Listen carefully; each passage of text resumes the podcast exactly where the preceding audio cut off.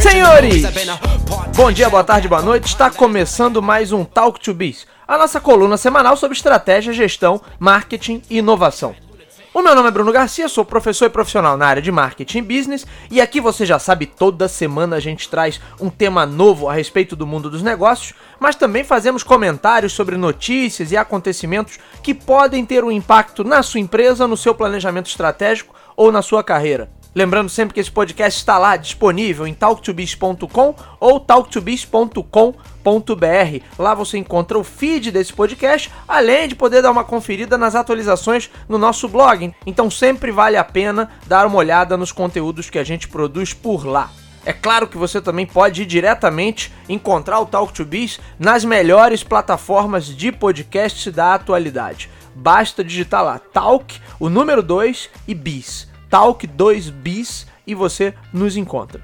Não podemos deixar de falar também do curso Brand mais Consumo, mais uma vez aqui presente no nosso podcast, um curso que trata do processo de construção de marca e das estratégias que dão sustentação a essa construção. A gente sabe por aí que muito se fala sobre branding, mas na maior parte das vezes a abordagem é sempre voltada ou com foco muito para a área criativa, para a área do design, para a área da comunicação e da publicidade. E no curso Brand mais Consumo, o objetivo é e além disso, é falar da comunicação também, mas é detalhar o processo estratégico de branding dentro de cada área da empresa e em cada ponto de contato com o nosso consumidor. Então eu deixo aqui esse convite, se você quer entender verdadeiramente do processo de construção de marca, venha conhecer o curso Brand Mais Consumo. Hoje ele acontece na Escola de Pós-Graduação da Faixa, ali em Botafogo, no Rio de Janeiro. Então acessa lá faixa.edu.br ou brandmasconsumo.com.br para obter mais informações e garantir a sua vaga.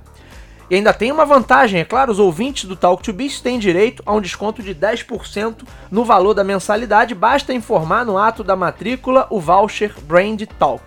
Então é isso, eu espero vocês por lá. E hoje nós vamos falar sobre a inovação, mas mais especificamente sobre um tipo menos apreciado de inovação, talvez menos privilegiado de inovação, que é a chamada inovação incremental. No geral da literatura sobre negócios e inovação, nós temos aí duas categorias que foram consagradas pelo professor Clayton Christensen no clássico livro O Dilema da Inovação. A gente tem a inovação incremental e a chamada inovação de ruptura. Em linhas gerais e muito resumidamente, a gente pode classificar como inovação incremental pequenas melhorias que são feitas em todos os níveis de uma oferta e que resultam em produtos e serviços mais bem acabados não são necessariamente grandes mudanças, né? não são alterações grandiosas, mas em geral a gente está falando de aspectos e características que são reajustados para entregar maior qualidade, conforto, performance, experiência para o usuário, seja lá o que for. O outro tipo, a chamada inovação de ruptura, se refere, pelo menos na sua concepção clássica, a novas tecnologias e aí, falando de tecnologia no sentido mais amplo, ou seja, qualquer melhoria de processo pode ser encarado como uma melhoria de tecnologia. E essas novas tecnologias seriam capazes de gerar produtos com características bem específicas que inicialmente atingiriam mercados menores ou ainda em fase de formação, mas que depois teriam força para atingir os mercados principais e com isso mudar toda a configuração desse mercado. E quando a gente fala sobre configuração, a ideia é que essas transformações são em grande escala de fato, da mudança de estrutura básica de um setor, suas cadeias de valor, precificação, até chegando à extinção das grandes empresas que antes eram líderes e dominavam esse mesmo setor. Logo, quando se fala em inovação de ruptura, quase sempre estamos falando de mudanças em algumas características básicas de uma oferta que podem de fato virar um setor inteiro da economia de cabeça para baixo. Com o tempo, o conceito, com o tempo, o conceito de inovação de ruptura passou a estar sempre associado a mudanças radicais em produtos, serviços, na estratégia empresarial ou no modelo de negócios. Embora isso fuja do conceito original trabalhado pelo próprio Clayton Christensen, que eu acabei de apresentar para vocês, inovação de ruptura passou a estar sempre associada à ideia de mudanças de grande envergadura, já que o resultado disso seriam alterações profundas no mercado. E isso conceitualmente está errado, porque na visão do Christensen, mesmo pequenos ajustes e melhorias de tecnologia poderiam gerar situações de ruptura.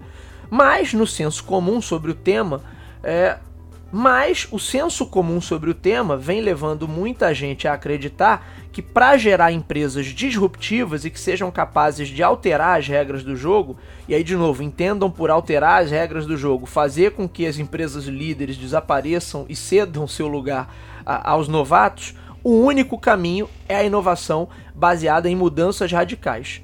O que não é, o que não é a mesma coisa que o conceito de inovação de ruptura trabalhado pelo professor Christensen no seu livro original.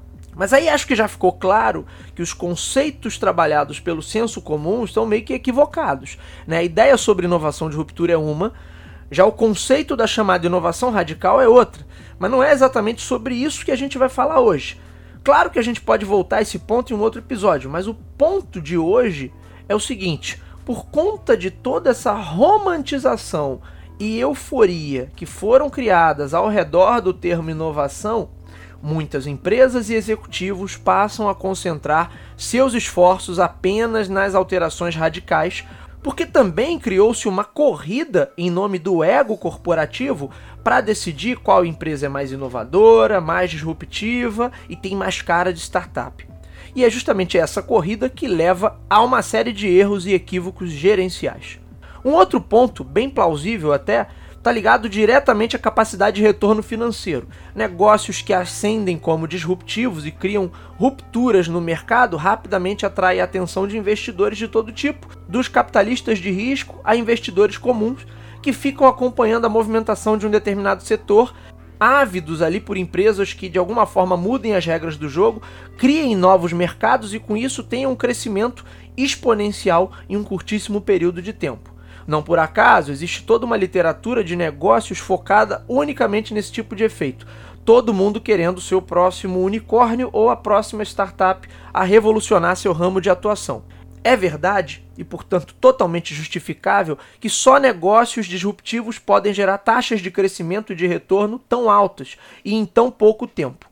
Qualquer outro tipo de empresa, estando ela em um setor já amadurecido e sendo óbvio né, um negócio lícito, vai enfrentar as dores normais de crescimento e, pela ação do próprio mercado, vai ter índices mais modestos. Então faz sentido que se busque o tempo todo a tal da ruptura. Embora você, amigo ouvinte, já saiba que a nomenclatura ideal seria a inovação radical.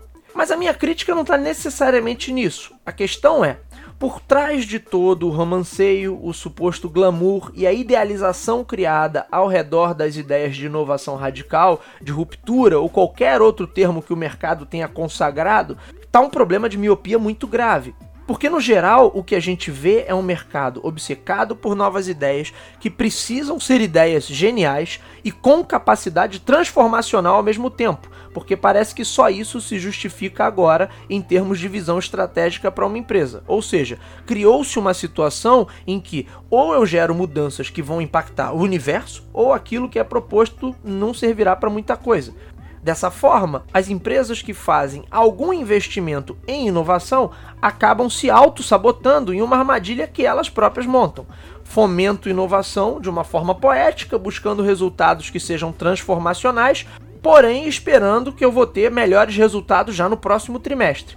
E é óbvio que a coisa não acontece dessa forma. As mudanças de ruptura, elas não acontecem toda hora. Além disso, elas são frutos de cenários complexos. O que, que, eu quero dizer com isso? Que quase sempre elas dependem também de uma série de fatores externos. Então, logo de cara, uma orientação minimamente inteligente diria que as empresas devem estar focadas em observar cenários, suas mudanças e possibilidades, no intuito de encaixar suas ofertas em desenvolvimento nessas ondas, entre aspas, e assim ingressar em um movimento de mudança do que propriamente causar o movimento de mudança. E mesmo que de vez em quando aconteça de algumas empresas realmente serem as principais geradoras de um movimento disruptivo, isso é ainda mais escasso, é mais raro de acontecer.